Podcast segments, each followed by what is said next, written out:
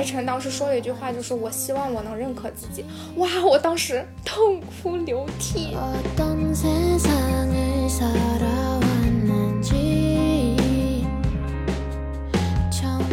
就算是这个日记本，当时他们都拿到了，他们其实已经做好了要好好告别、要放开彼此的一个打算了。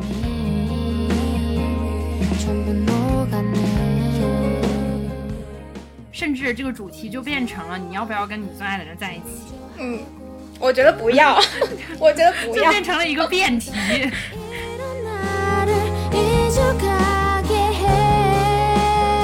我们曾经很美好，并且之后都实现了自己的那个目标。其实我觉得，真的对于人生来讲，就是一种 happy ending 了。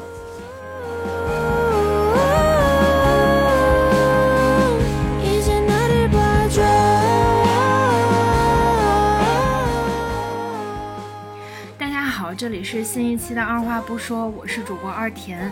这一期我请来了一位影视行业的从业者的朋友，他叫任逸鄂。今天呢是想请他来一起聊一聊前阵子大火的韩剧《二十五二十一》。原因是，嗯，这部剧在播出的时候，其实在网络上引起了挺大的反响和讨论。尤其在剧集播出到后半段的时候，很多观众表示接受不了编剧在处理男主角设定，包括。悲伤的结局加引号的悲伤，但我跟伊鄂表示呢，就是其实看完剧之后，我们两个的反应和挺多网友还有挺大的差异的，所以我们今天就来聊一聊这部剧。呃，伊鄂，你要不要跟大家打个招呼？Hello，Hello，Hello，先给大家简单介绍一下《二十五二十一》的剧情。二十五二十一的这个故事呢，发生在二十世纪末，讲的是一个一心想要从事基建的高中女孩罗西度，和一个因亚洲金融危机而家道中落，进而没能念完大学的青年白亦辰的故事。这部剧呢，有一个主角群，是太良高中五人组。其中除了两个主角之外呢，还有女主的同学，同时也是女主的击剑的榜样加上目标，叫高幼林，还有一个幼林的官配 CP 文志雄，还有是班长的角色叫池生晚。那易恶，你是从什么时候开始看这部剧的呀？嗯，大约是在。播了前八集左右的时候吧，你能描述一下，就是你在看这部剧，因为一共十六集嘛，就是你看这部剧整个的心理的状态和带入这部剧的感受，你还有印象吗？我先说一下为什么是在中段开始看的啊，就是因为就是二十五、二十一刚开播的时候，其实口碑很不错，就是大家都说很好看，但是因为它。名字叫二十五二十一嘛，刚开始的时候，男女主他的初始年龄距离男主二十五和女主二十一，他还有一定的距离。我那个时候就是想先看一下它到底是一个怎么样的发展，然后有一个大概的了解再开始看。因为我这个人其实是不怕剧透的。播到中段的时候，其实我当时是有一点剧荒了，所以我就开始看了，我就开始追了，对。然后看的过程呢，其实就是我从第一集的时候就看得很澎湃，就爱上了。看剧的过程从第一集到十六集，基本上没有什么特别不喜欢的集，就是从第一集到十六集看的都还挺挺沸腾的吧，就是真的还挺喜欢这部剧的。嗯，对，因为每一集不管它大情节是不是有戳到我，但是就是会有一些我。很喜欢的部分，嗯，还有一个比较特殊的观剧体验是二十五二十一非常好看，但是每集看的我非常的累，它每一集喜剧点和感人的点。都结合的非常好，就是可能你呃才刚刚开怀大笑过，然后又开始默默的哭，那种情绪的起伏非常大，所以导致嗯它可能不是一部它完结了，然后我可以从第一集看到第十六集一股脑看下来，就是那种一气呵成的速食追剧法，它就可能需要你每一集慢慢去品它想表达的一个意思。其实我在看二十五、二十一的过程中，我是和社内相亲搭配在一起看的，因为就是社内相亲，它是那种比较典型的霸道总裁女职员的那种。社内相亲看起来就非常轻松，非常解压。看二十五、二十一的话，就是情绪上会比较波动，然后比较波动的话，就需要靠一些没那么需要动脑子的事情去调节一下。对，你是用一部剧调剂另一部剧。对，因为就是我不是当时是囤了八集才开始看的嘛，但是这八集就不是说，嗯，能一股脑看完的，真的就像我刚刚说的，感觉就是特别沉浸式追剧，就是会随着剧情哭，随着剧情笑，然后导致整个人很累。但是你看社内相亲的时候，就可以嘎嘎嘎就乐就得了，就会有一个情绪的一个调节，嗯。明白，我看的时候其实也是，我大概一天，因为它也很长，一集在一个小时十分钟甚至以上，然后我就基本上一天最多能看两三集，然后有时候笑的不行，然后就嗷嗷在，有的时候是嗷嗷在家哭，然后我就必须是看的，有时候看到激动，我就必须给人发微信，就是我不管 那个人看没看这个剧，我可能就是会跟他描述一下这个剧发生了什么，然后我的笑点和哭点是什么，我要歇一会儿再看，我是用这种方法看。嗯，你看这个就是观剧过程中感受的不一样吧？比如说你看到这个剧，然后看到什么很戳到你的点，你就会想啊，我好想跟人分享。这样就是我看到很戳我的点的时候，我就是会自我反省，你知道吧？就是 自我反省，反省啥？怎么说呢？就是。就刚好我在追，就是前一集的过程中，就是我有一个闺蜜来我家住了一晚，然后我们就晚上聊天嘛。怎么说呢？因为我刚开始看这个剧的时候，是非常的喜欢女主这个角色，我感觉她是一个非常有能量，而且就是她不仅自身非常有能量，也能给别人带来能量的人。那天我就跟我闺蜜说，我就是突然有点。开始思考我是不是一个有能量的人，就是我能不能给别人带来能量。然后想了想，我我感觉我其实是好像是会给身边的人。安慰或者是动力什么的，但是其实我温暖不了我自己，就是我没有办法给自己传递能量，我是一个这样的人，所以我在观剧的这个过程中，我没有去跟别人分享我看剧的一个体验。当然也是因为我那个闺蜜，我知道她跟我的喜好完全不同啊，二十五、二十一完全就是我喜欢的那种关于青春啊、成长啊这种方面的。然后我闺蜜她是对这些不太感冒的，但是就是我会在看的过程中，在角色身上会思考一些关于。自己的问题吧，感觉你现在已经往内走了，还没开始聊，已经往内走了。反正就是你刚刚说观剧的感受嘛，我就发现哦，大家好像确实在看剧这方面的一个体验感，确实还是有挺大不一样的感受的。嗯，我觉得是方式不一样嘛，因为我生活里就是那种。呃，也给别人支持，也会安慰那种。但是我是一个所有情绪都要往外走的人，就是我如果不往外走，我就会疯掉。我觉得是跟你相反的一个点，就是我必须要释放出去我这个情绪，我才能安稳的做其他事情，不然我就会觉得我的里面要爆炸了。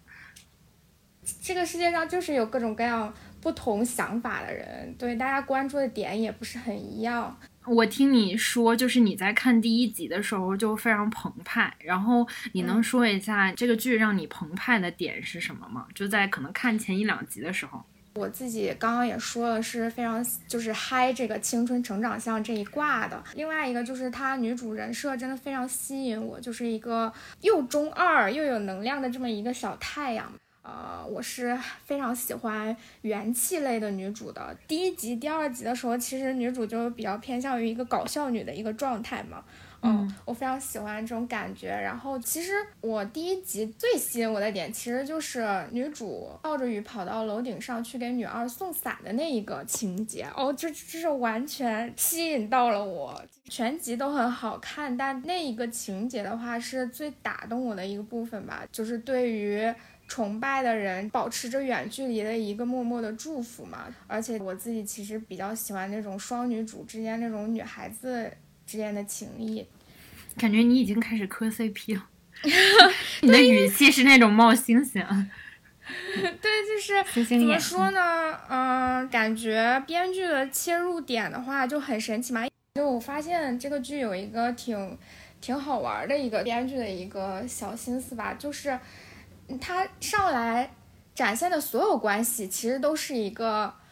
假关系，比如说那个刚一开始，明彩他们拿到妈妈的日记本的时候，看到妈妈要去见谁，就是观众肯定以为他是去见什么初恋，是吧？就是喜欢人家哦，原来是女二啊，就是是见他崇拜的人，大家会先入为主啊，以为他是去见男朋友或者是怎么怎么样，其实哦，原来是见他一直以来都很崇拜的这个女二，就 就挺挺好玩的这种这种错觉。然后不仅是这个，就包。包括女主转学之后，她不是听到了文志雄拒绝别人的时候说池生晚是他的信仰什么的嘛？就是大家肯定觉得就是啊，那文志雄和池生晚是不是也是那种青梅竹马的互相有意思的那种恋人？其实又不是，文志雄喜欢的是这个高幼霖，是吧？就他有很多这种奇奇怪怪的，就是给人一种小误导，带带入一种对对对，就包括还有那个女主妈妈。和这个他教练一开始大家不知道他们什么关系的时候，女主不是想转学到太良高中嘛？然后她去，呃，很多年不联系，然后去找这个教练求情帮这个忙，然后有提到一点点关于吸毒爸爸的问题嘛？就大家又先入为主，会觉得那个他俩是不是 之前有什么情仇？就是编剧他是做了一些挺好玩的一些小假象进去的。明白。刚好我后面也有想问，反正你提了我就问一下，就是我想知道你怎么看他设计的这样一个，因为主角是西渡嘛，他其实切入点是用他女儿的一个小奋斗的切入点，然后引到日记，然后再从日记切入到整段关系，其实他展现的是三代母女的关系，你怎么看待他这种处理的方式呀？其实关于母女关系这方面，我觉得他是有。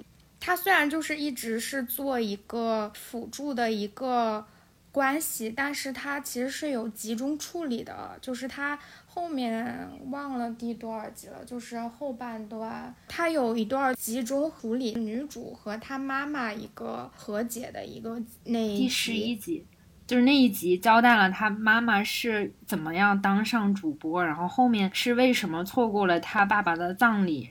他那一集是有集中处理这个母女关系的，他是有做一个母女的一个大误会和一个大和解，就是，呃，女主其实之前一直是对母亲是心怀芥蒂的嘛，就是她妈妈其实是一个不爱解释的人，然后她女儿就是女主，她也就她不解释，她就很难去理解她嘛，这是一个相当于是小太阳身上的一个。伤痛点就是太阳也有阴影嘛，它的一个阴影面。我是觉得，其实对于母女关系的处理，这所谓的三代母女关系的处理啊，在我看来啊，它只是一个就是把整个故事穿到一起的一个手法。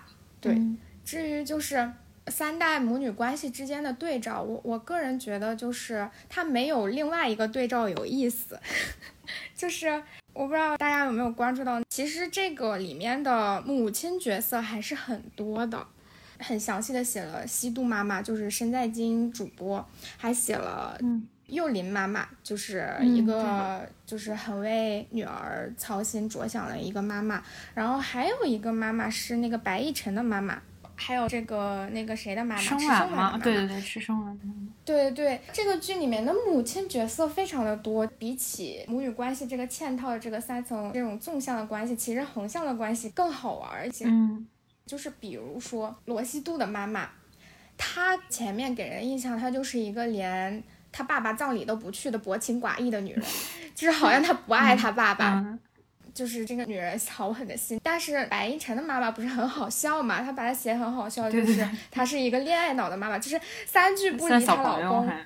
对，就是女主的妈妈是一个老公死了都不记得老公是谁的人，然后男主的妈妈是一个就是我就是想老公，我 嘤嘤嘤。对，我就觉得这个横向的男女主妈妈的这个对比，我觉得做的非常的好玩。你你想，男主的妈妈是一个那样的妈妈。就因为他的妈妈其实是不会操心一些琐碎的事情，他更注重爱，更注重这种关系，所以你知道有些心里没有负担的人，因为是有人替他们在负重前行。天，为什么突然植入了一个心灵鸡汤？我没有说他不好的意思。对啊，就是啊，你看这种白晨家里出了问题之后，不是把弟弟什么还有他妈妈都安排出去了嘛？然后当然让他当兵，然后因为家里破产，他又被迫出来讨生活，这样就是他母亲依然是一个，即使是破产了，也是一个很天真、很纯洁的一个状态。那就这个家总要有人去承担起来的嘛，就导致白晨其实是一个负重感很强的人。但你看西渡那边，西渡就是。他妈妈是一个凡事都很要强、很要面子、很会武装自己的那种人，然后反倒培养出来了西渡这样的小太阳。还是塑造人物的时候去深挖原生家庭什么的嘛？我是觉得啊，一方面原生家庭确实是很重要，另外一方面你自己怎么看待这个世界的眼光也非常重要。但是就是编剧在这个原生家庭的构建方面，我觉得还是做的非常好玩的，非常有趣。对，让我觉得这个编剧想法非常可爱。对。那既然说到关系，因为这部剧里其实处理了亲情、友情、爱情嘛，其实它三者处理的都还挺充分的，我觉得。那这里面所有的关系里面，你最喜欢的一对关系是什么呀？我其实有几个比较喜欢的关系。嗯嗯嗯，我先不说男女主啊，就是 因为男女主的事情我们后面再说。我先说其他的就是我比较喜欢的关系。嗯。我最近感受比较强的，我特别喜欢的关系是生晚和他妈妈之间的关系，就是班长和他妈妈之间的关系。我真的好爱第十二集，他妈去学校那集是吗？对，就是生晚妈妈去学校的那一集。呃，可能还是要结合自身的体验吧。就是我为什么感受最深的是这一对母女关系呢？就是因为我最近不是面临一些工作调整嘛，非常闲。因为我其实已经从上大学开始，已经离家将近有快十年的时间了。因为之前上学的时候就是忙学习，工作的时候就是忙工作，然后其实很少回家乡，很少跟父母待很长的时间嘛。因为今年工作调整，所以就是难得的在家里待了很长一段时间，会觉得。和妈妈的这个观念是有了非常大的不一样吧，也不能说完全是冲突，但是就是会发现是有很多不一样的想法的，然后有的时候也不知道怎么去解决。当然，父母肯定是都会偏向会为孩子考虑的嘛，但是就是有些事情观念上不一样的话就很难化解。但是生晚和他妈妈就是属于那种。生晚就是那种他在剧里面就是那种思想很超前的那种。我是一个有我自己坚持的事情，我要坚持我认为对的事情。生晚妈妈她就是属于那种在家里她也会教生晚你要放软身段，你这样的话会受伤的，妈妈不希望你受伤。但是他也非常尊重生晚的选择嘛，就是会在学校里说这个不是生晚的羞愧，而是我的羞愧，就是我不应该把我女儿交给这样的一个学校，让她要面对这些乱七八糟的事儿。生晚她妈妈其实是，她是一个传统的妈妈吗？她确实就是一个传统妈妈，跟大部分的家长的教育一样，就是会教你啊，做人不能太这么有棱角，你还是要学着去，不管是融入啊还是就是学会低头。但是如果就是生完，当时也是哭着跟妈妈说：“我知道我应该这样，但是就是我还做不到。”对，但他妈妈愿意保护他这一份，他女儿的这一份锐劲儿吧。目前还做不到，嗯，就暂时做不到。嗯，对，所以让我感觉就是他们这对母女关系，既是一种非常传统的，至少是非常亚洲的家长和孩子之间的关系，它又是一种挺理想化的一种。亲子关系一种能互相理解、互相尊重、互相保护的这样一种亲子关系，对，明白。因为我不是在问题里有给你列一个说你比较能喜欢的角色还是代入的角色吗？其实我在这个剧里最感同身受的一个就是吸毒，一个就是生娃，因为我就觉得。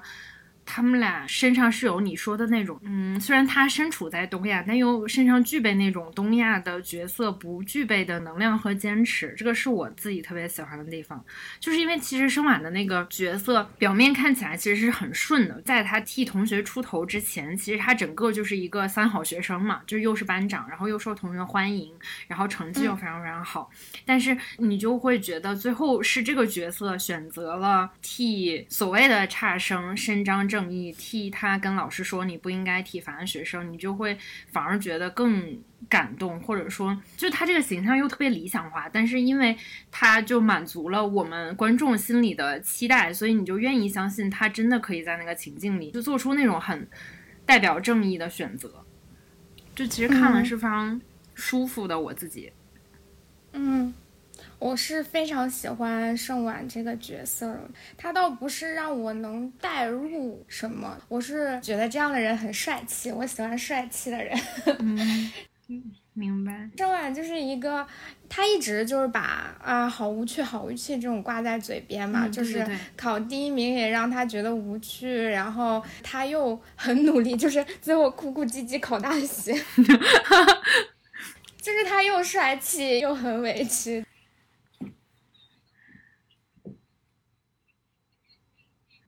很严肃的要求男主这样那样这样那样，然后知道男主是前辈的时候又被迫低头，就是那种 反转。就他这个角色真的就还挺好玩的写的。嗯，对我比较喜欢的关系，除了生晚和他妈妈之间的关系以外，就还很喜欢文志雄和生晚的关系，就是哇哦，嗯。池生晚不仅是文志雄的信仰，也是我的信仰。什么？对啊，就是，嗯，我也很想和这么酷的人做朋友，好吧？文志雄就是那种，嗯，还是十二集里面的嘛，就是那个文志雄知道池生晚要退学以后，然后拉他到天台，就是那一段戏。嗯嗯嗯，他就很愧疚，他就觉得。啊，你如果因为这件事情退学，那不就是因为我吗？你让我很有愧疚感。你从小到大都很完美，我是你唯一的弱点。但是就从池生晚的心态来讲，就是说是你让我的人生变得有意思了。这个是朋友啊，就是文志雄觉得自己有一个值得信仰的那种朋友，非常的酷。然后池生晚觉得有一个不断的在闯祸、不断的在制造新的乐趣的朋友，让他的人生非常的有趣。这种关系也让我非常非常的羡慕。这远超于最开始。的那个假象就是以为他们两个互相喜欢啊，或者怎么怎么样。我觉得这真的是他俩的关系是比男女主让我羡慕多了的关系。对对，然后就非常喜欢他俩这段关系。然后其实我还有一对比较喜欢的关系，这一对可能就有点冷 CP 吧，就是我比较喜欢那个申在京前辈和白亦辰记者，确实有点冷。对，就是我很喜欢男主和女主妈妈之间的那种关系。我印象比较深刻的是有一场戏是女主得了金牌，就好像是高幽临转国籍之后跟高幽临的那一战，然后罗西度替韩国拿下了那枚金牌嘛，然后大家都在那欢呼什么的。呃，申在京跟白晨他俩就那个镜头，就是他们俩一起抱着手，就非常的迷之神似。对，一起抱着手，然后都很为西渡感到自豪。然后一个祝贺对方女儿取得了胜利，一个祝福对方女朋友取得胜利。哇，那个画面真的是好和谐。而且他俩在那个人群后面，好像是倚着桌子，前面的人是一个热闹的景象，反而他显得他俩就是是那种。又喜悦又掩藏 喜悦，对对对，对，在那偷偷庆祝，就是那种啊，就是两个对于西渡来讲很重要的人，他们两个之间确实是有很大的相似性的，包括就是白亦辰的人生，罗西度对他的影响非常大，但是白亦辰的事业上，其实身在京的对他的这个影响真的。好大呀！就是比如说早期的时候，它有一个情节是身在京向电视台据理力争，就是要开放这个学历等级嘛。嗯，大部分人也是持不同意见嘛，但是还是开放了这个学历，男主才能考进来。然后包括后面。男主事业很迷茫的时候，被很多人告诫，有点做事力不从心的时候，他看到身在京时时刻刻保持那个专业度，他又受到了启发。就是西渡的偶像不是高幼霖嘛？其实男主的偶像是申在京，就是女主的妈妈。女主妈妈对于男主单方面的影响，就是一个偶像的力量，让我也觉得不错。这段关系，西渡是让白晨。想要成为更好的人，其实他妈妈也是影响着白亦辰成为了后来的白亦辰。对，嗯，明白。因为你说到这儿了，我有一个讨论，就是因为后面其实罗西度和白亦辰一个某种程度上没有办法继续在一起的点，其实就是白亦辰的职业。就是他新闻记者的身份。然后你怎么看？就是这个剧里写的白亦晨自己的困惑呢？因为从我的角度看，我会觉得他处于那种合理但又不合理的边界上。就是我一方面觉得他确实是一个真实的困惑，因为新闻记者的职责是报道真实，无论你的报道的对象是跟你亲疏远近的关系是怎么样。但另一方面，我又觉得。如果他的感情真的有那么浓烈的话，他完全是可以抛下这个，或者说某种程度上用迂回的方式规避这个矛盾的。你会觉得他这种处理你是能理解的吗？我跟你的想法的结论一样，就是我觉得它合理又不合理，但是我跟你想的角度不太一样。嗯。你的想法可能是，这他是不是就是可以去想办法规避啊，或者是怎么怎么着这个这个事情？但是我的想法是，我觉得他不合理的地方在于他过于强调那个不可远不可近的新闻人的所谓的一个规则吧。对，我觉得他过于强调这点了，就是从现实层面。我觉得这个事情不合理，因为包括其实我们国家也有那种记者和选手在一起的故事啊，大家看得很开心啊。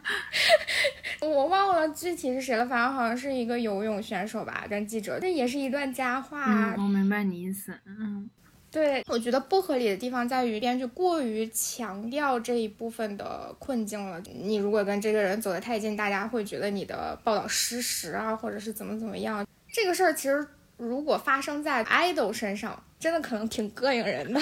但是他是如果是选手的话，其实我个人感觉还好啦。所以我觉得这个过于去强调这一点的话，让人觉得有一点点烦。嗯，但是呢，我觉得它合理的地方在于，这是白亦晨自己想明白自己的一个必要的一个过程。因为首先就是他，大家都知道白亦晨一开始是没有记者梦的。嗯，他家到中国之前，他的梦想非常远大，NASA，对，他的梦想在宇宙。因为其实新闻人他身上的责任感都很重嘛，就是铁肩担道义那种，就是他其实最开始他是没有这种算是那种比较有需要责任感的这种职业理想。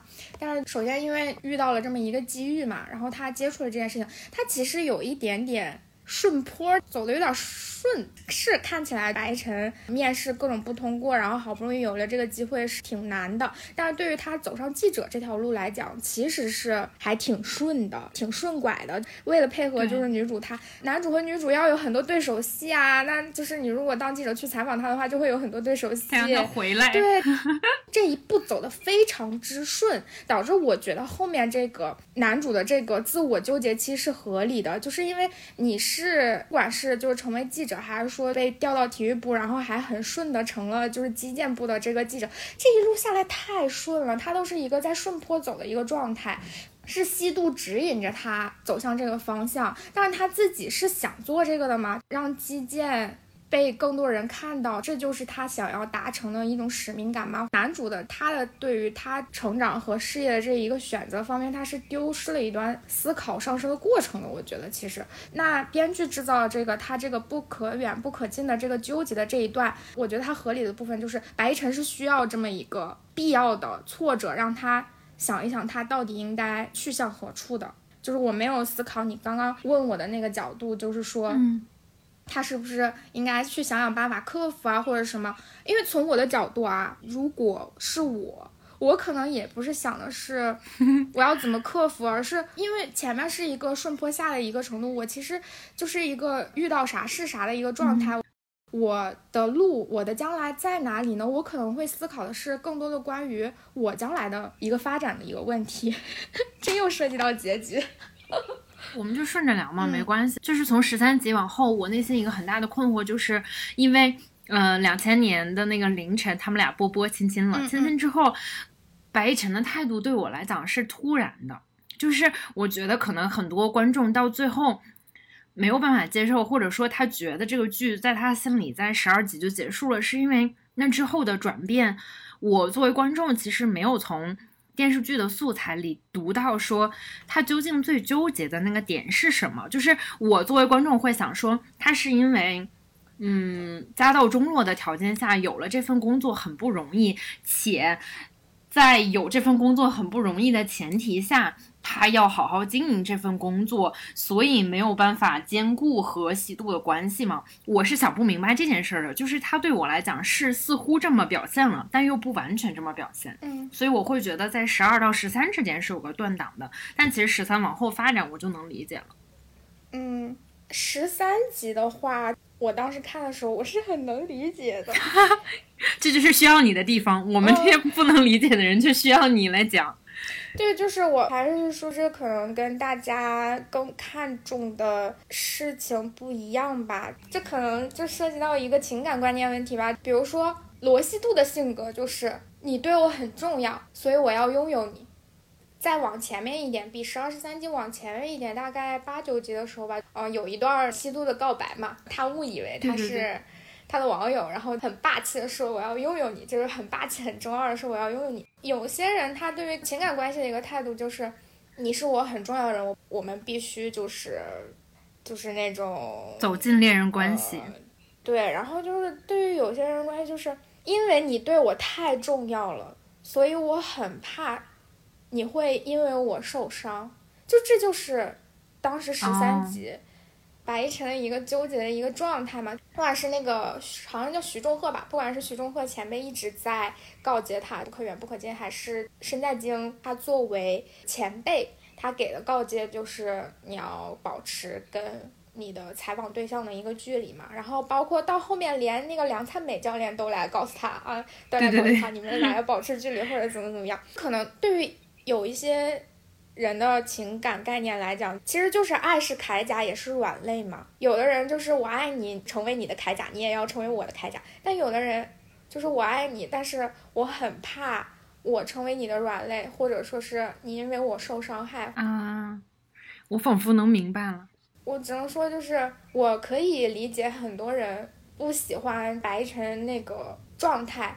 但是我只能说，就是这个编剧他，我个人认为他厉害的地方就在于他写出了这世界上就是有白一晨这种人的，我就是白一晨这种人，他写出了我们这种人的状态，你知道吧？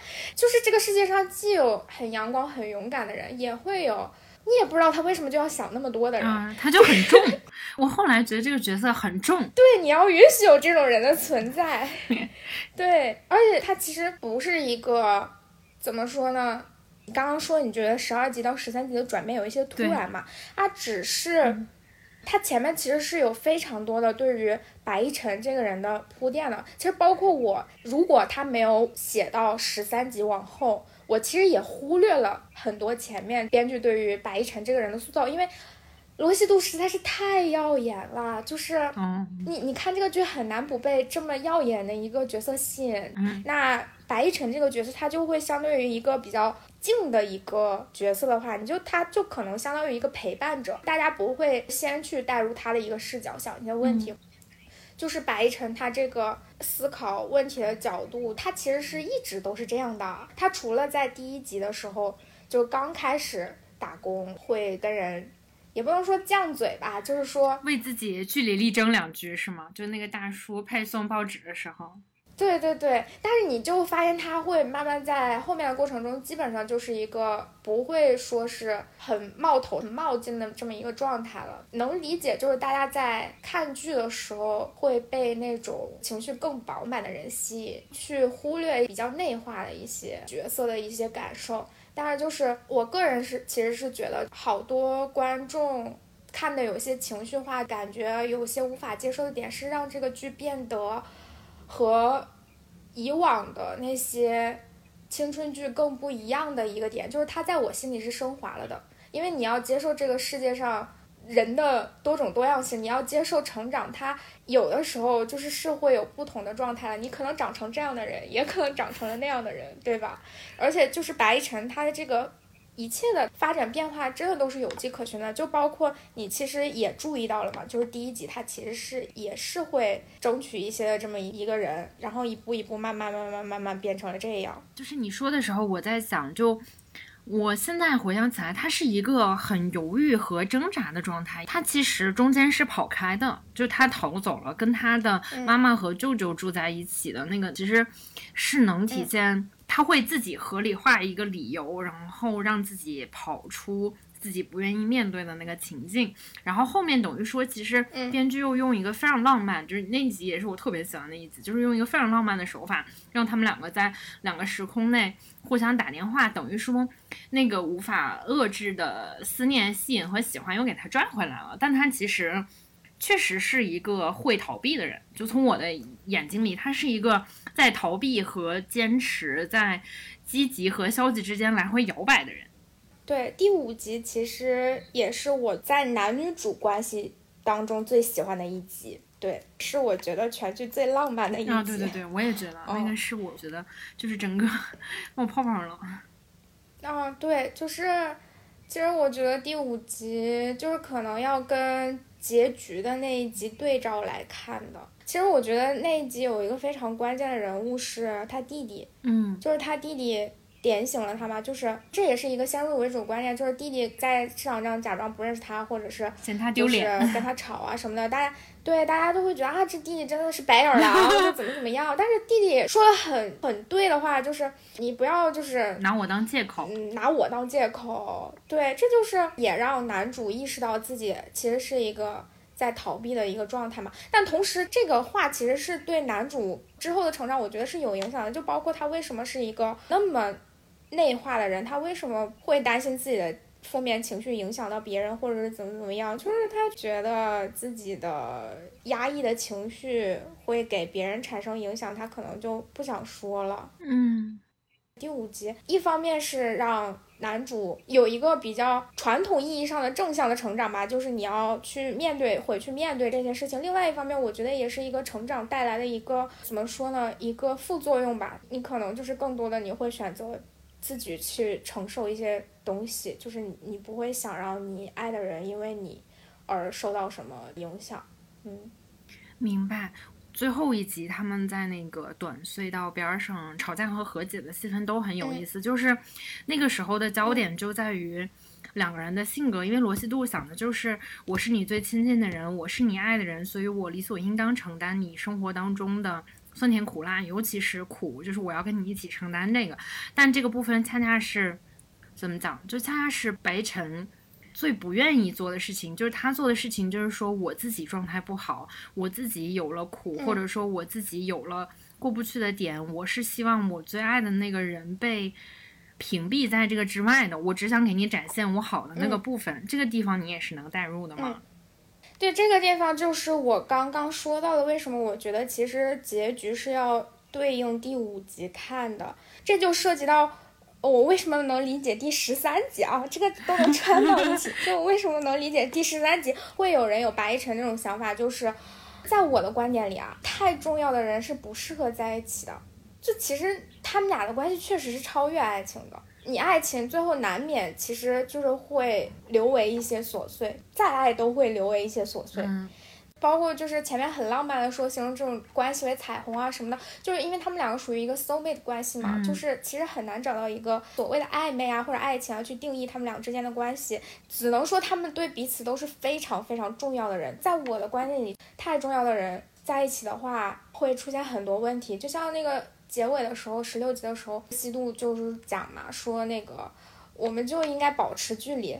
其实就是像第五集那样，男主没有告别就消失了。然后当时他不是第五集做了一个，就是说，呃，他们两个虽然分隔两地，但是女主是听着男主的这个广播录音，然后男主是听着对听着那个女主的那个 B B 机的留言，互相支撑下去的嘛，就是让我觉得特别浪漫。那个女主去跟生晚借那个磁带的时候，就是生晚就说看起来你们俩挺要好的，他这么不告而别，你不会生气吗？就女主就不生气啊，因为就是。他更多是伤心，我觉得。对他就是说，因为他相信他是去了不会受那么多伤的地方，他支持他的选择，就是那种希望他在那个地方不要受太多伤害，这样他能幸福，就那种的。就是你对于一个 soulmate 来讲，你就会选择只要他好就好。你就包括其实后面还有一集，女二也突然断联了，高幽灵她选择去俄国之后嘛。对，转国籍之后，就是刚开始他们之间不是还一直很热络的发邮件，然后突然女二就断联了嘛。嗯。然后大家也当时是问西渡是不是很生气啊？就包括采访的恶剪嘛。当时西渡也是他不生气，他觉得他要相信高幽灵的选择，他相信高幽灵，这就是重要的朋友，就是你对他不会有更多的误解，不是误解，是你不会对他有前面白一晨强调的那种期待。你们只是重要的朋友，不会有什么更多的，就是我要拥有你的全部，你的开心和不开心我都要拥有。他不会有那种想要我一定要拥有你的全部的那种感觉。但这对于爱人来讲，情侣、伴侣的这种亲密关系来讲，我也非常能理解。就虽然我不是吸毒这种人，但是我是非常能理解的。但是就是你跟一个很重要的朋友在一起之后，你的那种，我觉得算是一种。贪心吧，就是这对于情侣的关系可能不是一种贪心，但是对于原来的那个初始阶段那种关系来讲，其实就是一种贪心。就包括女主自己最后其实也是，她有 Q 到，就是说我们其实就是应该像那时候你突然消失一样，就是我们保持距离，这样的话我也不会就是想要知道你这个知道你那个会有这样的情况。可能我一直都是这么想的，我就觉得跟特别特别好的朋友在一起的话，就会互相伤害。你在说贪心的时候，我觉得很神奇，就是就第四集的结尾，其实是，嗯，白一晨看到罗西度自己在那个他们那个击剑的训练室里，然后后来他就进来了，他们俩对打，对打之后就光线都暗下来了，天很晚，大概是十一二点了。最后的时候，因为罗西度马上要去参加那个国家代表的竞选。白希晨就给他加油，加油之后，罗西度就很认真的问他说：“你为什么要这样跟我加油呢？”白希晨的回答是：“因为你让我越来越有所期待，所以我变得越来越贪心。”但你有没有发现他们俩的贪心不一样呀？你指的不一样是什么？这个就是我觉得结局非常合理的一个点，就是，嗯，他们俩的贪心是不一样的。西渡的贪心，他其实更多偏向于一个爱情向的，我是你的伴侣，哎，就是你有什么事我不能帮你去排解，不能去替你分享的呢？但是白亦辰的贪心在于。就是他其实做了一个节点，就是他把两集分开了。前面他说你让我贪心，那可能大家觉得就是白晨很享受对于西渡有期待这么一个感觉。但是他下一集的开头就是他的贪心点在于什么呢？他的贪心点在于你让我也想成为更好的人。哦，对对对对对，第五集后面他说的是你让别人也会想要越来越好。我的妈呀，听起来还有点加引号的自私。对，但是比如说不是这种人的人，可能就觉得啊，这是自私，这是你只为自己着想。但白一辰所谓的我也想成为更好的人，包括他不去跟西渡分享负能量，他的前提也是他想让西渡幸福。他本质就是他们俩就是完全不同的两种人。哦，这个逻辑是我希望我自己更好，恰恰是为了让你变得更好。对。其实他们俩互相都有一点自卑的心态。对对对，这个是的。对，你知道西渡喜欢白晨的点哦，编剧做的都非常的偶像剧，就是比如说他们俩一起击剑嘛，他摘下头盔被他帅到。对对对对对，然后重点是在甩汗。还有那个什么，他为了保护他，然后把他拉进怀里，然后帮他擦嘴什么的，就是他做的是很偶像剧化的。带入了浪漫满屋，可能是。对，其实就是那种很小女生心态对待爱情的一种态度，就是他好帅，好成熟。这么说当然也没错。对，这是西渡喜欢一个人的他的一个递进，就包括大家都很不能理解，很多人觉得就是他们俩最后十六集隧道隧道吵架的时候，他们俩不是都互相说了一些伤人的话嘛？女主甚至都问你到底有没有爱过我这种话。嗯，大家就觉得编剧是在相当于有点摆烂吧，就为了让他俩分手，都已经这这种话都吵得出来。但其实不是，就是你如果真的是真实的跟这种人交往的话，你难免会有这种想法，你知道吧？就是你会觉得不被他需要啊。我懂你意思，我是吸度那种，就是我一定要让在你身上感受到被需要才有价值，就会有那种感觉。对，就是我觉得他当时西渡就是争吵的时候喊出那句话，我觉得真的不是编剧摆烂，我真的觉得他是一个非常合理的一一句台词。因为首先我们前面就知道，其实西渡是一个挺容易情绪化的人，就是他包括他跟他妈妈的处理方式，包括他当时拿金牌被人质疑，直接扔下金牌就走那种处理方式，就他其实确实是因为。有点缺爱，他真的是很缺爱，因为父亲早逝，然后跟母亲一直又有矛盾，所以他是一个需要一个被需要感的一个状态，恰恰是一个相对于不成熟的一个阶段吧，就是容易情绪化，那真的很容易喊出这种话。白晨那种喜欢也会有啊，我好喜欢西渡，他好可爱。但白晨一直以来强调的点都是，你对我很重要，我喜欢你是因为你总能引领我去往对的地方。哦，对对对。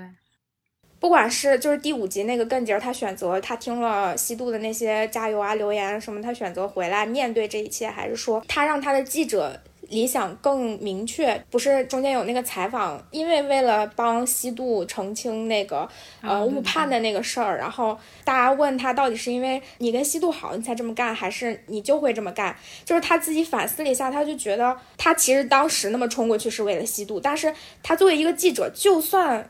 那个人不是吸毒，他也应该这么干，这让他明确了他的那个记者理想，他明确了他自己在做一个什么事嘛。他之前其实就是一个顺坡下的一个状态嘛，就是现在他终于明白记者这个事情的，就是职责是什么，就是他的使命感在哪里。嗯，对他其实就是他对于吸毒的那种喜欢，他其实真的不是传统意义上的那种男女爱情。天呐！我突然伤心了。女主对于男主是那种瞬间的怦然心动，女主对于男主喜欢的那点都是那种很少女心悸动的那种怦然心动，但男主对于女主喜欢的那种点，就包括他们两个之间彼此那个约定，我们要一起成为更好的人。就男主他更多的是一个需要自我认同的人，就包括其实，嗯，我最后其实哭的最惨的一段，我哭的最惨的一段，并不是他俩分手。因为当时其实我已经知道结局了嘛，对对对，包括其实我中大的时候我就觉得这个故事铁定是个 B。首先，我觉得如果这个事情真的是像大家圆的那样，就是它真的是一个 H 一，我不会这么喜欢这个剧的啊，因为这才是编剧在欺骗观众，在搞一些套路、反套路什么的。但是因为他是这样写下来，我反倒认为让这个剧在我心目中是升华了的，因为我觉得编剧是在。很真诚的讲这个故事，我并不觉得他是不爱逸晨或者不爱西渡，就是硬要把小情侣拆开。我觉得他是很爱这两个角色的，所以让他们往他们该发展方向去发展了。我自己的感觉反倒是，就是编剧应该是土话说，就是阅尽世事，他其实就知道现实生活中这两个人就是应该往这种方向走，他才做了忠实于自己的判断的那种处理。二十五二十一本来是一首歌，就是他本来就是就有这首歌，就是紫雨林的一首歌。它其实就是一个很悲伤的一首歌，就是我们那个时候有一个很美丽的梦，然后后来梦醒了，好像编剧的灵感就是来源于这首歌。所以编剧一开始他就是要写这样一个塑造一个美好的梦境，然后让它破灭，就让大家回到现实。就是他一开始就是这么想的呀。推荐大家可以听一首那首歌，确实是一首。很美好、很哀伤的一首歌吧，美好过就好了嘛。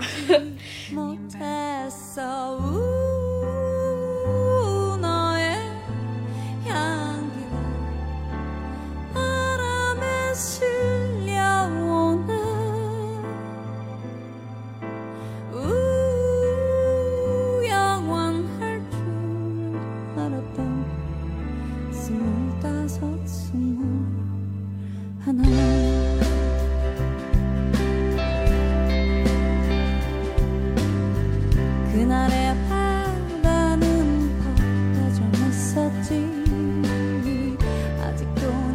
哦对哦，我刚刚想起来了，我想起来说，刚刚跳过去说，最后那个我哭的最厉害的点，并不是他们两个在隧道吵架然后分手的那个点，当时我哭的最厉害的点是，当时白晨不是已经申请下来纽约的特派员了嘛，然后他回韩国收拾东西，白晨那个前辈，就是那个徐仲赫这个前辈就来祝贺他，然后说你小子为什么非要申请这个不可？嗯。白晨当时说了一句话，就是我希望我能认可自己。哇，我当时痛哭流涕。就是白晨说完那句话之后，我真的是，要么就是这个大家很多人当做爱情剧看的这么一个剧吧。他最后白晨说的是我希望我能认可我自己，就是让我非常被戳到。我当时都竖起来了。嗯，真的，我当时看到白晨说这句的时候，真的是，因为我其实我自己的一个困境，也在于不是什么家里人或者是外界啊对你有什么期待，而是我自己对于我自己的一个期待，我要往哪个方向走，或者是我要成为什么样的人，我该去向何方，哪里是适合我的地方。就是我也是一直在自己的这个困境里打转的这么一个人。你看他前面就是，其实他也是他的目标，其实是想让家里人在。重聚嘛，然后他也希望他变成更好的人，就能够配得上西都，能够给西都幸福什么的。就是他一直都是想让自己成为更好的人，来给别人这一切。他不是一个就是像西渡那样，我们两个携手并进，贡献更好的明天的这样一个心态。对，没有明天可还行。嗯，其实啊，其实他还有一个点，后面那个吵架的时候。西渡不是还说了一个嘛？就是，呃，他口不择言的时候，一晨就是说啊，你能不能不要。说这么情绪化的话，这么冒失，然后西渡就说你不就喜欢我冒失吗？这是很早期，对对对，一晨说的话啦，大概是在一二级的那么早吧，就反正那个俩人还是一个就是债主和那啥的那个关系的时候，西渡就说你不会介意我说话这么直，白晨就说不介意，很喜欢。哎，白晨为什么喜欢这个？大家想一想哦，白晨是因为。他像他过去的自己，对对对，他说的是这样。你现在的表情真的应该放出来看一看。对，对，他说的是你让我回想起以前我那个无忧无虑的自己，我那时候烦恼的是每天上课要怎么怎么样，每天回家就是那些鸡毛蒜皮的学生时代应该想的事儿，而不是眼前的这些负债累累和生活的真相。对呀，他大概是这个意思。对呀，这个事情就是从一开始就很那什么呀，不是。现在就变成了人间清醒，在告诉大家这事儿就根本不是爱情。我的妈呀，估计很多人听了要掀桌子了。不不不，我告诉你，这是爱情，这是爱情，只是不是罗西度的那种爱情。就是这对于白晨这种人来说，这是爱情。你看最后西度提分手的时候，白晨非常的愧疚，觉得哦是我搞砸了吧？他是想挽回这段感情的，但是他也明确的知道这段感情给西度造成了什么伤害，他就是想很多啊，就是。我是爱你的，我因为爱你而不想让你受伤害。如果因为我爱你让你受到伤害，那这段感情我也没有办法挽回，你知道吧？我没有立场去挽回。嗯。我的妈呀，这个逻辑还闭环了呢。对啊，就是它是爱情，但是是角度不一样的爱情吧。大家可能就会觉得他为什么有病啊？他为什么非得要申请这个纽约的特派员？他为什么呀？他就是不够爱呀。我也希望我自己，我也希望大家都能够遇到文志雄那样的伴侣。大家都说啊，凭什么男二女二都能 H E，男主女主非得要被拆开？男二女二那边也有一个桥段，其实女二是跟男主有一些相似之处的，就是。女二她也是因为家庭原因有很强的一种负重感嘛。当时她选择去俄国的时候，就是她当时跟那个男二，他有一段就是他跟男二说：“我们不要做任何约定，你不要为了我而活。”对对对，就不给这个承诺。啊，你你会让我觉得有压力、有负担。其实白晨也是那种他不想让别人为了他觉得有压力、有负担嘛。但是文志雄就是那种。啊！我不要，我就要为了你而活。我不，我不，我就为你而活。我这辈子我笃定了，我就为你而活。他就是耍赖，让人没办法。对，当然了，大家肯定就是从一个爱情剧来讲，当然你会希望有人能毫无保留的为你付出一切，或者做出任何选择。嗯，但是就是概率太小了。不是概率太小，是你有没有遇到这种人？就是有些人对于白一晨那种人来讲，嗯。你爱上他，其实就是爱的是他在一直很认真的去寻找自我。我的妈呀，有点可怜。你爱他就是爱他那样。我说的是爱白晨这样的人有点可怜，我不是说白晨可怜啊。对，就是爱白晨这样的人很可怜。然后白晨其实也非常可怜。他如果没有经历那些事儿，他其实是就像他觉得罗西度很像以前的自己一样，他不是这样的一个思考方式的。他也是慢慢慢慢一步一步经历了很多事情，他形成这种一种思考方式嘛。明白，就相当于男女主他其实是有点拆解了爱的这个部分，他拆解成了男主的爱和女主的爱，他不是那种传统意义上来讲，就是我们相爱就可以战胜世界一切困难的那种，嗯，那种爱。确实是一定程度的挑战了观众的观剧习惯吧。明白。我有一个很大的感觉，就是我确实发现，这个剧里，嗯，看似他们俩是相互支撑的状态，但其实更是罗西度在支撑白一晨。我自己会有这样的感觉，就是我会觉得，那个罗西度在比赛的时候，他有时候会回想教练对他的鼓励，回想白启晨对他的信任，他也会说，其实我不相信我，但我相信能。相信我的人嘛，就是他有这样的内心独白。但我本质上觉得罗西度其实是相信自己的人，嗯，他也不是说相信自己，就是他是一个认准了事情就非常非常明确。然后所谓中二的部分也是说他不达到他的那个目标就是不会停下来的人。但其实白晨不是那种，他需要一个像罗西度这样所谓的小太阳的人去给他支撑。我有这样的感觉，你会有这样的感觉？就是我觉得男女主他们之间 soul mate 的一种关系是一个怎么说呢？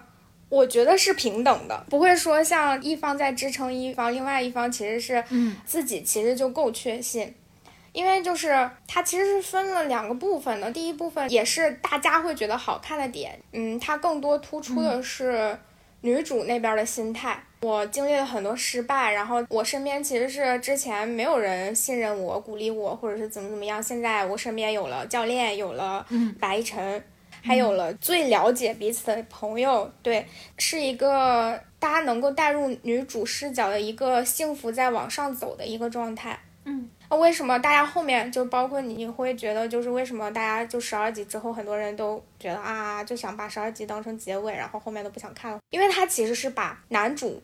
当成一个独立的人，就是他开始侧重于男主的那一方面，开始让大家看到男主这个角色了。就包括我前面讲的，就是因为前面大家的关注度都被女主的耀眼吸引过去嘛，反而就去忽略了男主的经历。嗯，男主对于女主的帮助，他不仅仅局限于我给你鼓励，或者是我给你什么支撑，就他给了他很多外力的帮助。啊，是是，你还记得吗？就是大约中段的时候，那个女主她遇到困难，她可能赶不上比赛，她拼了命把她接过来。还有她要负责拍这个纪录片，然后当时有导演想拿他们做噱头嘛，然后导致她受伤，然后她其实是一直都在保护西渡的。嗯，他们两个互相给彼此支撑的重点不太一样，一个可能是内心方向上的一个指引，确实像你刚刚说的那样，就是可能。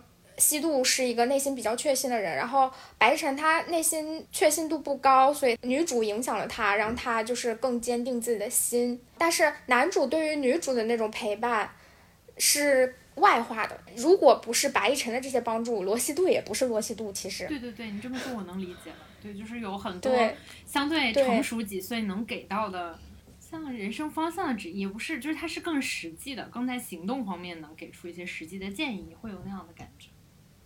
对，就包括其实就是前面被忽略掉的部分，就是白晨，嗯，他是怎么一步一步变成这样的人？我觉得这个其实也是有对照性的。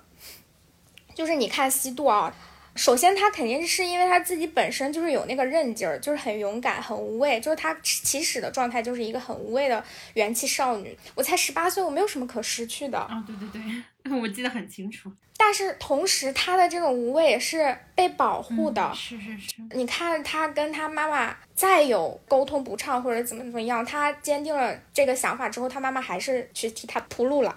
包括他有一个很好的导师，就是梁灿美嘛。梁灿美会不管是在击剑上还是在做人上，会给他的这个冲劲儿添一把火。你要发挥你自己的优势，你就是要敢，你要敢去赢，敢去跟人家比。你要敢去赢得你想要的一切，其实这个就是竞技体育的魅力啊！我最开始也是被这份热血吸引的，就是我自己是非常喜欢竞技题材的，因为就是生活挺挺无聊的，然后就是需要那种热血感嘛。对，这就是竞技体育的魅力，就是你要你要相信自己，你要相信你自己一定能够赢得你想要的一切，只要你认定了你要去这么做。明白。但是反观男主那边呢？他遇到的前辈，当然徐忠和前辈很好啊。但是他刚进电视台，被分到体育部那边的时候，领导说的第一句话就是：“你们就好好做领导吩咐的事情就好了，不要添麻烦。”白亦辰这边的前辈，不管好的坏的，好的就是类似于呃徐忠赫啊，还有申在京前辈这样，坏的就是那种导演那样故意想要做噱头什么的，还是。部长那样的，他的一个导师呢，都是属于让你认清现实的一个一个导师。你可以有自己的追求，但你还是要符合社会的大需求。比如说，他得罪了那个导演，哦，就是那个导演让西渡受伤，然后他反应很大，然后前辈让他去给那个导演道歉嘛。他说：“我一定要道歉吗？”那个前辈就说：“你可以不道歉啊，只不过是大家都要因为你们俩关系不和而中间看眼色、尴尬什么的。让你道歉不是要让你们两个和解，而是让大家和谐一点。就是社会不在乎你们私人之间的恩怨，但是你要顾及大家的一个一个关系嘛。就是它是一个很现实向的教导。对对对，我看这的时候也挺感慨。女主那边就是一个，你就慢慢一步一步往上冲吧。”男主这边就是你不要闯祸，你不要惹麻烦，你不要搞这搞那，他是一个导师形象的一个差别吧。嗯，所以这么看起来，也确实是吸毒更幸运。我觉得他这个两个职业选的也蛮好吧，这就是竞技体育的魅力和一些新闻人的无奈身上会有的一些痛苦和无奈。对对对，我觉得这两个职业也是选的非常好的，他的所有构建都是蛮合理的，就不仅仅是新闻人的无奈吧，就是普通打工人的无奈。对，就为什么大家会喜欢看热血竞技的部分呢？是因为我们就是 不够热血啊。对啊，就是因为我们其实现实生活中很难遇到那种梁灿美样那样的导师，所以其实你刚刚问我喜欢什么关系什么的，我其实也没有 Q 到梁梁灿美和女主之间关系，因为这对于我来讲有点虚假。嗯，就是我没有办法想象遇到一个这样能保护我的这一份冲劲儿的，至少我目前没有遇到过，就是会嫉妒吧。嗯嗯嗯，你会觉得？这个人物就包括罗西度和白启辰他们两个人个人的发展，包括他们两个之间关系走向的发展，跟编剧放在了这个时代有关系吗？你会觉得说，如果在另一个年代的话，说不定这样的性格也会有一个能试试看的结局吗？还是你觉得其实无论放在什么时代，就是这两个人的性格的问题？这个只能说，像西渡和奕晨这种两个完全不太一样的人在一起的这种状况，我们其实日常生活中还是挺常见的吧。嗯，就只是它结合了时代背景，变得深刻了。啊，对对对，你不能把它当成爱情剧看，你可以把它当成一一种爱情，类似于教科书，爱情大学。对他其实是展现了很多普遍的情感关系的，嗯，我觉得其实罗辑度和白晨去除时代背景的话，他们两个那种，一个是希望我能分享一你的全部，一个是希望我能带给你的都是好的部分，不好的地方我想自己消化。这种这种关系非常常见，我身边就有很多。我真的觉得其实白晨这样的人。并不少见，嗯，只是可能存在一个什么问题呢？啊，就是为什么第二集往后或者是后两集导致观众对于这个剧的口碑跳水？我个人认为啊，也有一定的原因，是因为外化型的观众他更喜欢去表达自己的不满，就是他们会先去把一个情绪点先给宣扬饱满，然后像类似于白一晨这种人，或者说是能共情白一晨的这种人，大家可能觉得哦。都是可以接受的，不会说是骂骂咧咧啊，或者是怎么怎么样，它就会导致一种舆论的倾向性。天哪，竟然推到了这儿吗？万万没想到，从剧内推到了剧外。我觉得其实结局这种事情吧，就是个人有个人的理解。就是我是觉得不喜欢这个结局的人是可以理解的，但我不理解的是，就是骂编剧的人啊，嗯，就是骂编剧生生把小情侣拆散的这种人啊，嗯，我觉得跟那个。罗西度和高玉林争金牌，高玉林觉得评委出现异议的时候，都去骂西度的那些人，简直就是差不离啊！在我眼里。还互文了。你看高幽林，就是因为大家都觉得高幽林应该拿冠军，然后就因为罗西度拿了冠军，然后大家都去骂罗西度，你这 就很情绪化呀。就我觉得可以理解，你不喜欢就不喜欢，你可以表达你自己不喜欢，但是你要骂人就很那啥了啊。就是那一段，我觉得其实是跟现实有一定对照性的。跟你聊完之后，我反倒要回想一下我的心里是什么了。就是我其实是能带入西渡的那个角色的，但我看完没有那么那么意外，或者说没有就是被骗了的感觉。可能是就是虽然我不是白一晨，但是我能试图理解他的心理和苦衷。我觉得只能是做到这种程度，以及我某一部分可能也是因为我有预警，就是互联网上每个人都在说，是这个结局大概是什么样。就虽然没有百分之百猜到，但还是还是能猜到一些，所以他们并没有给我非常非常大的冲击。然后再可能就是有一部分是我也就算一个记者吧，我某种程度上能带入，就是白一晨那种他面对。新闻事实的那种心情，我某种程度上是能共情的，虽然我不能共情他的性格。我也希望你永远不要共情白一晨的性格。我的妈呀！但是我没有想到，就是我们俩聊的主题，就是他跟我预想的完全不一样，但我还挺开心的。就是甚至这个主题就变成了你要不要跟你最爱的人在一起？嗯，我觉得不要，我觉得不要，就变成了一个辩题。要不然我们说一说为什么喜欢结局？好呀，好呀，你说。结局就是，首先有一方面是因为我觉得大家最后都实现了自己当时的目标，让我觉得这不仅不是一个 bad ending，相当于对于自我成长来讲是一个 happy ending。男主他的比较敬佩的前辈就是申在京前辈嘛，那也形成了一种传承。申在京最后又把他送上了主播台嘛，嗯，嗯，他也成为了他。理想中那种职业的很帅气的人，然后包括他最大的想法是想把全家人接回一起，然后也实现了这个想法。然后西渡呢，他从最开始的目标，他最大的目标就是成为高幽林的对手嘛。那最后高幽林来接他退役的时候，就是两个人有一段很激动人心的那种拥抱，那种互相对彼此的一个加引号的告白，看的人很感动吧。就是大家都实现了自己最想要的。就我觉得蛮好的，而且很多人有点愤怒，在于那个日记本的那个点，那个日记本那块儿，大家就觉得啊，编剧有毛病啊！要是早点捡到这个日记本，他俩就能和好了，非得要隔了多少年，然后让他闺女拿到或者怎么怎么样。我倒没有那么天真。对我，我觉得这个愤怒点就有点过于直白了吧？因为我很喜欢那个结局有一段是罗西度去找梁灿美教练说他想退役，然后不是又开始猜硬币嘛？哦，对对对，那块儿很好。对，前面有一个呼应的桥段，就是他想让梁灿美收他为徒的时候，他们就猜硬币，然后罗西都发现自己是一个不善于猜硬币的人，然后梁灿美就告诉他，这个答案不在这个我这个攥紧的这个拳头里，它到底是有几枚硬币，而在于你其实心里有没有想好。就有一句话是，硬币落地之前，其实心里早已经做好了决定嘛。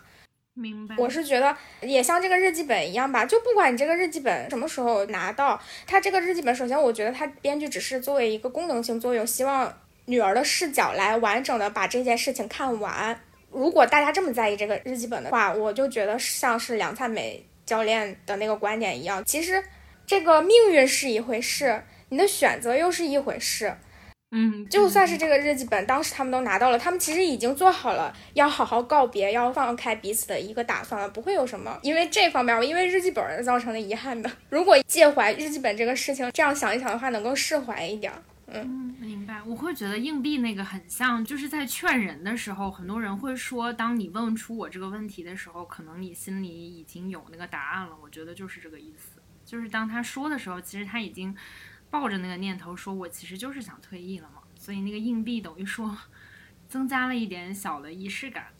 对我个人的话，还是觉得这个结局是我觉得非常，我看了之后感觉挺欣慰的一个结局吧。就是我很喜欢看这帮小年轻成长成了他们想要的样子。因为我其实最喜欢的就是第十集和第十二集，刚刚其实也提到了第十二集。那第十集的话，就是太良高中五人组，就是很无忧无虑的去海边度假啊什么的，就是那种他最后也是结尾点题，就是说至少我们还拥有那个夏天嘛，说美好过就够了。我们曾经很美好，并且之后都实现了自己的那个目标。其实我觉得真的对于人生来讲，就是一种 happy ending 了。明白。对于结局有一个点，就是我觉得西渡说的不太合理的点，就是也不是不合理吧，也是在他们那段气话当中，就是西渡摆出的一个观点是：你发现吗？我们只能在顺遂时相爱，在困境的时候就不能相爱。我的观点是跟西渡相反的啊，我觉得他们两个是只能在困境相爱。你看西渡那个时候就是跟他妈妈关系很紧张，然后跟女二关系也很紧张。他其实内心是需要那份认同感的，然后白一晨给了他这份就是无条件的支持嘛。他那时候好想就是有人无条件站在他这边，然后就有了这么一个无条件站在他身边的这个人。然后白一晨属于那种他还没有明白自己内心。他自己的需求，他想要成为一个什么样的人？那那个心态，就是他遇到了一个领着他往前走的这么一个人。我觉得他们其实是，嗯，只能在就是就是没那么顺的情况下，互相产生那种羁绊的。就是女主一开始是不介意那种像她妈妈给她带来伤害那样的伤害的嘛，她觉得白晨能做她想做的事情就好了。但是后面她想要规避这种伤害的时候，她已经明确了她是要规避这种伤害的。然后包括白晨也是，他申请了纽约的特派员，也是明确了自己想成为什么样的记者，就是大家都是在明确了自己的内心。我觉得是进入一个相对平稳的一个成长过程中，才会就是没有那么需要彼此。所以这个点我是跟西都有一点点小不一样的。嗯，他是气话吧？我理解，其实那个就是在他当时那个角色的。认知的角度里所能解读出来的那个现实，当然，虽然后面他们又又在车站追彼此，是意识到说我们不能有一个那样的结尾。呃，我自己的感觉是我能理解你在说什么，但其实那个就是罗西度当时能分析到的最大的程度了，我觉得，因为我们其实是一个成长过来的视角嘛。对，因为我觉得这可能也涉及到西渡和白一晨视角不一样的问题，我就觉得可能真的有很多人是这样想的，可能，嗯嗯，但我作为一个能共情后期的白一晨的这么一个 人的话，我我是觉得他们俩其实是都是在心思没有那么成熟的时候，是在自我认知或者是对世界认知的一个状态的时候是。是那个羁绊感是更深的。当他们已经明确自己要成为一个什么样的人，就是长成一个什么样的人之后，可能那个羁绊就会没有那么深刻了。嗯，就只能放对方走，就是那种感觉嘛。因为我的感觉是，听你描述下来，他们恰恰是。因为爱彼此嘛，所以都很善于为对方付出。当彼此脆弱、孤单、不知所措的时候，其实他们都是能无条件给予陪伴和支持的。但是当两个人走向岔路口的时候，以及自己可以独当一面的时候，恰恰是他们彼此觉得可能你为什么反而没有那么需要我的时候。对。我有一个小疑问，就是想跟你探讨，就是你会觉得说，他们 打 kiss 的节点和他们俩在一起的这个节点太晚了吗？就你会觉得这个剧集上的分配，他为什么花了那么长的篇幅在写那一两年，然后其实在一起之后的桥段，包括成长的部分反而被压缩了？你会觉得这个有疑问吗？还是说你觉得非常非常合理？我的视角嘛，我觉得还挺合理的，就是大家说觉得有断裂感。就是前十二集和后面四集，或者是前十集和后面，哦六集都觉得有断裂感。我觉得是因为怎么说呢？刚刚也说了，就是前面它其实是一个非常幸福的一个往上走的一个状态嘛，后面会慢慢的落到现实。我觉得这也是很符合一个现实逻辑的。前面你经历的一切幸福的、不幸福的那些事情，它是。你的成长其实是一个很缓慢的过程，但长大真的就是一瞬间的事情。我的妈呀，可扎心了。对，可能你发现自己是一个什么样的人，这个过程你寻找自己，或者是你跟他人产生羁绊，这是一个很漫长的一个过程。但真的你想通，或者你想开，或者你想要达到那个事情的时候，真的到那一步的时候，真的就是一瞬间的事情。所以我觉得这个断裂感也是必然的。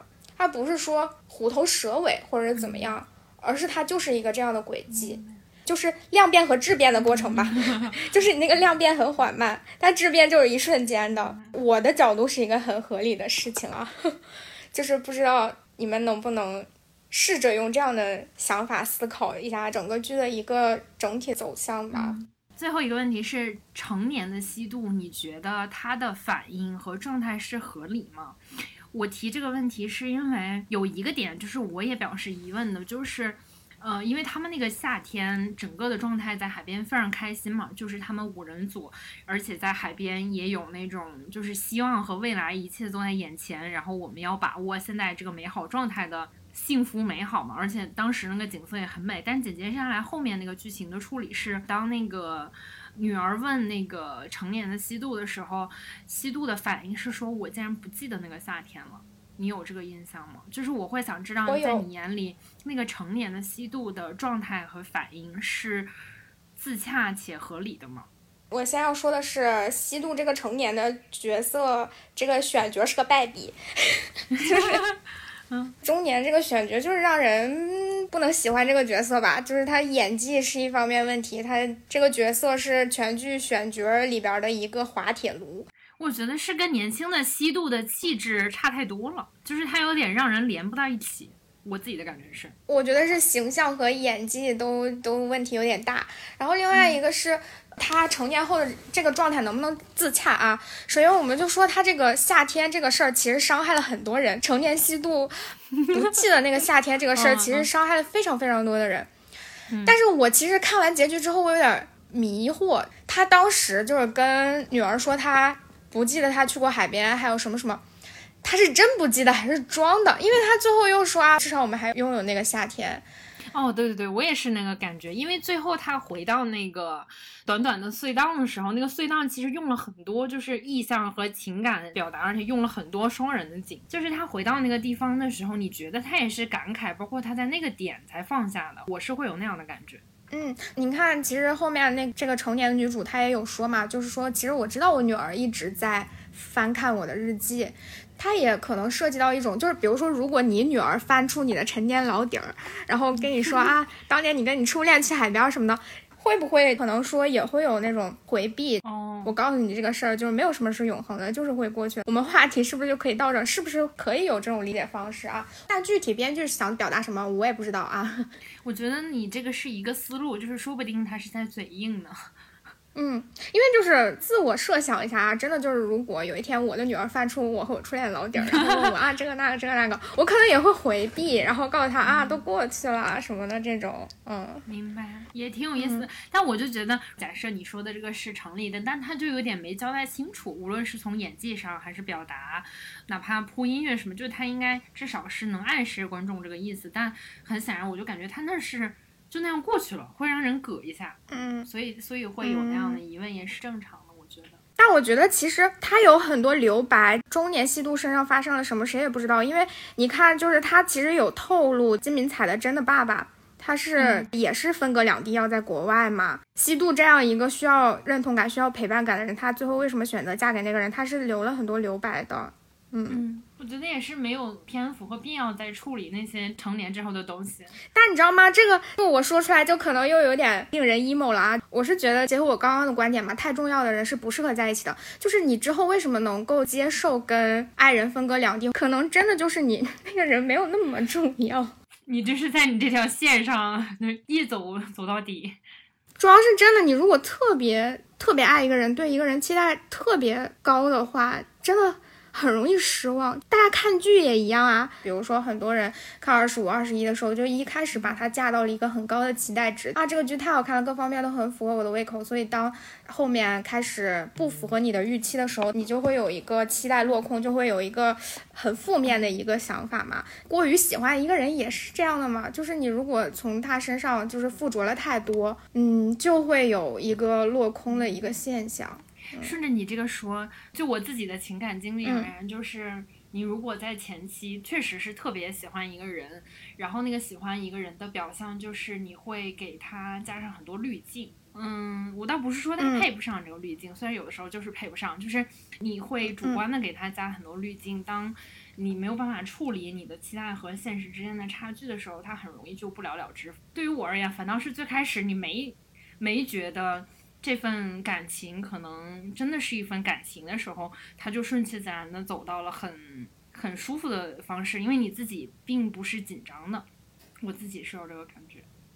对，就是我就觉得这方面的留白的话，就是细想的话，就会更令人 emo。但我觉得也没什么，这就是一个这就是一个很现实的事情嘛，它就是会产生的嘛，就是你也要允许艺术作品会是这样的，就包括嗯，大家对于不同类型的影视作品的那个期待值还是不一样的嘛。你就比如说，其实《La La Land》它讲的也是这么一个故事，对对对，很多人对比过对我们两个彼此一起走过的这些岁月，然后最后还是把彼此搞丢了那种。但是《La La Land》的结尾它就是经典，而。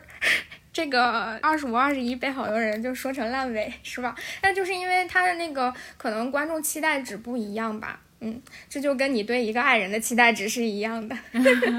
我觉得跟那个年龄有关系，因为拉拉烂的那个年龄和包括环境嘛，因为他毕竟在美国，而且他们两个的性格在前面铺的，我觉得是大家有非常大的预期，是猜到了那个后面会那样。还有观看行为啊，就是你看一个电影的时候，你期待的是这个导演给你带来不一样的东西，而看剧的观众可能就是我希望这个剧情按照我想要的方向发展。当然这不是绝对的啊，只能说是因为二十五二十一这个剧出现了这种现象，让我想了一下这个问题。嗯，就包括其实通过这件事情，我也是作为一个从业者吧，就是因为我其实自己也做甲方也做乙方，就是我也会做。呃，影视剧策划责编也会做编剧，所以就是我作为甲方的话，作为一个影视剧的策划的话，我会因为这个二十五、二十一这件事情对我的团队说，不要挑战观众。天哪，会这样啊！但是作为编剧、作为创作者的话，我会对我自己说，不要放弃表达。就是你表达，万一有人懂你呢？那这不是矛盾的吗？当然是矛盾啊！所以这就是这就是我这种人的问题啊。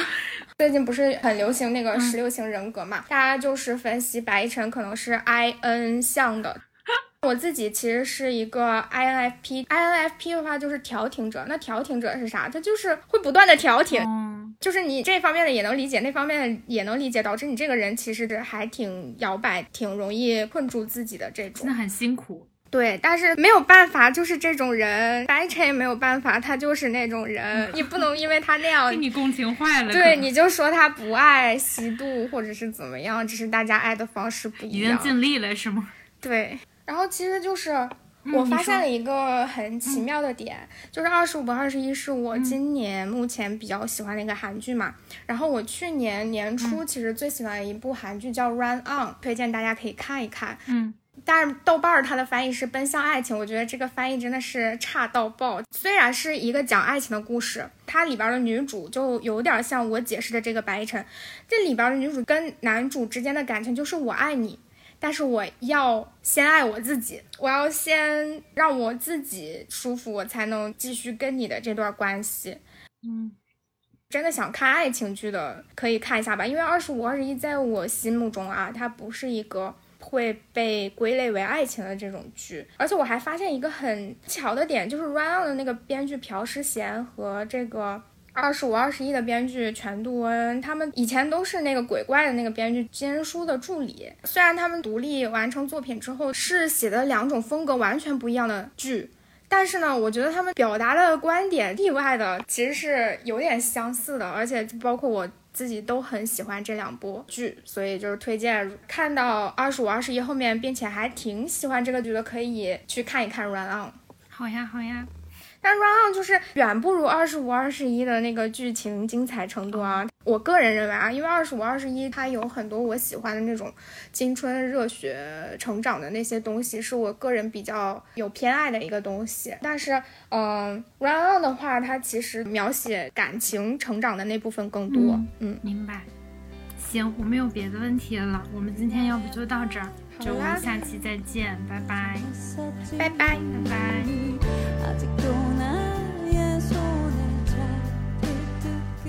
现在在网易云、喜马拉雅、小宇宙和苹果播客搜索“二话不说 Speak Once”，可以持续关注订阅我的播客。